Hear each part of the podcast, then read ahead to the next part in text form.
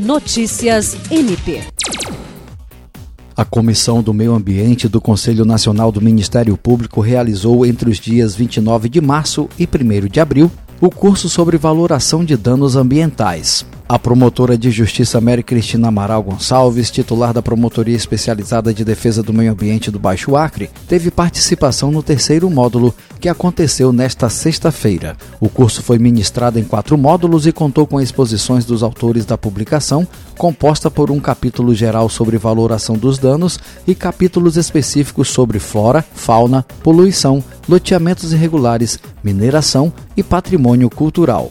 Mary Cristina ressaltou que a condenação civil e criminal desses agentes significa uma efetiva punição pela prática de um ilícito para que sintam-se prejudicados financeiramente e com a obrigatoriedade de reparar o dano, de modo que o crime não compense.